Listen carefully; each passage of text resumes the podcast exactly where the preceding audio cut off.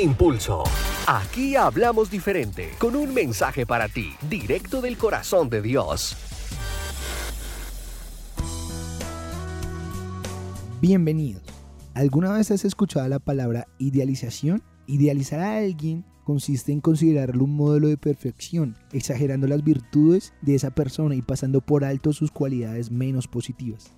De esta forma generamos una imagen bastante alejada de la realidad que puede complicar nuestra relación con ese individuo. Creo que todos en algún momento hemos cometido el error de idealizar a alguien. Y esto ocurre porque como seres humanos siempre cometemos el error de dejarnos impresionar por las apariencias. En ocasiones nos dejamos deslumbrar tanto por la apariencia que cometemos el error de querer ser como alguien más, simplemente porque esa persona muestra alguna cualidad o virtud que nosotros solemos sobrevalorar pensando que cuando tengamos dicha virtud o cualidad podremos tener una mejor imagen ante los demás. En ocasiones, cuando no se cuenta con una autoestima adecuada, es común tender a valorar en exceso a los demás en detrimento del valor propio. De alguna manera sobredimensionamos aquello que encontramos en otros que a nosotros nos falta. De esta manera consideramos al otro especial, incansable y perfecto, mientras nos sentimos inferiores y cada vez más pequeños. Esta situación es peligrosa que puede derivar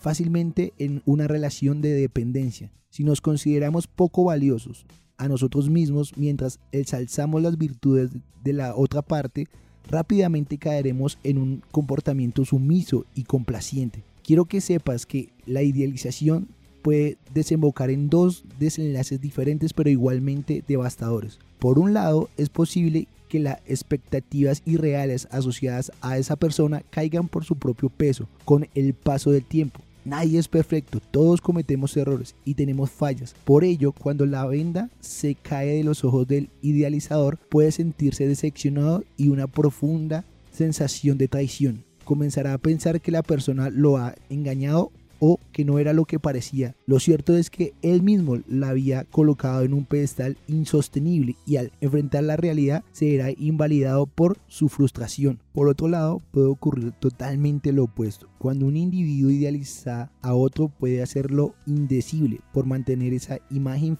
ficticia que le ha asignado al otro en su mente. Para ello recurrirá a mil excusas y justificaciones de forma que pueda evadir los fallos que comienzan a hacerse patentes en el otro. Igualmente, el salzar sus virtudes más allá de lo positivo que verdaderamente puede tener.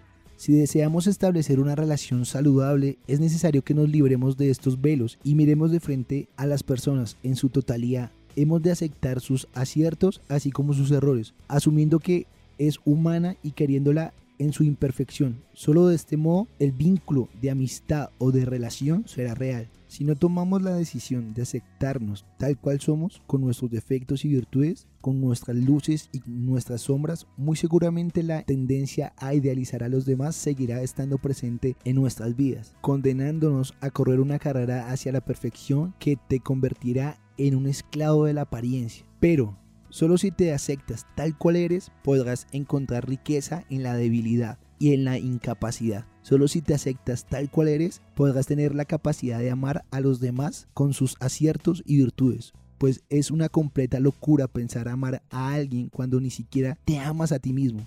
Quiero que sepas que como seres humanos siempre tendremos la tendencia a tener un modelo a seguir. Por eso quiero hacerte una propuesta. ¿Qué tal si como modelo a seguir escogemos a Jesús? Pues realmente Él sí es perfecto. Realmente Él sí puede ser un buen modelo a seguir para nosotros como seres humanos. ¿Qué tal te parece esta idea?